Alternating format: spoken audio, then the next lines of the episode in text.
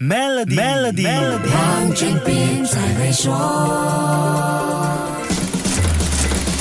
你好，我是黄俊斌。俄罗斯入侵乌克兰一年，除了导致严重的人命伤亡，也造成数以亿计的经济破坏。到目前为止的估算，乌克兰的战后重建将需要七千亿美元，这绝对是一个天文数字。这场战争还没有看到停歇的迹象，现在说重建的课题有点言之过早。但是这并不表示私人企业还没有参与其中。大型商业科技公司对乌克兰战争的战略和政策影响引起了全世界的关注。之前说。不过，这是世界上第一场 TikTok 战争，TikTok 和其他社交媒体的影响肯定不在话下，所以切断乌克兰通讯服务是俄罗斯军队打击乌克兰士气的重要策略。可是这次跟以往的战争不同，Elon Musk 的 Starlink 星链卫星互联网服务让战乱的乌克兰得以保持通话，还有 Cloudflare 保护了乌克兰的线上敏感信息，Amazon Web Services 把乌克兰政府的数据转移到云端，Palantir 的数。数据分析定位科技给乌克兰政府提供重要的助力，这些都让俄罗斯试图瘫痪乌克兰政府的运作变得困难重重。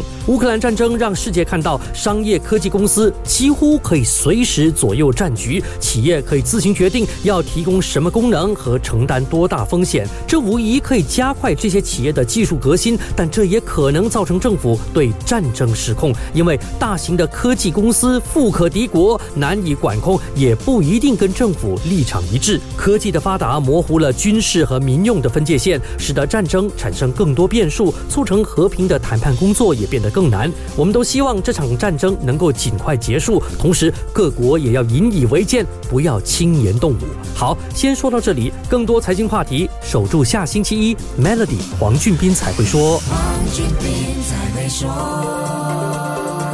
于二零二三年三月三十一日前开设 Maybank 商业户口，有机会赢取 MacBook Air、iPad 或 Nespresso Essenza Mini，需符合条规。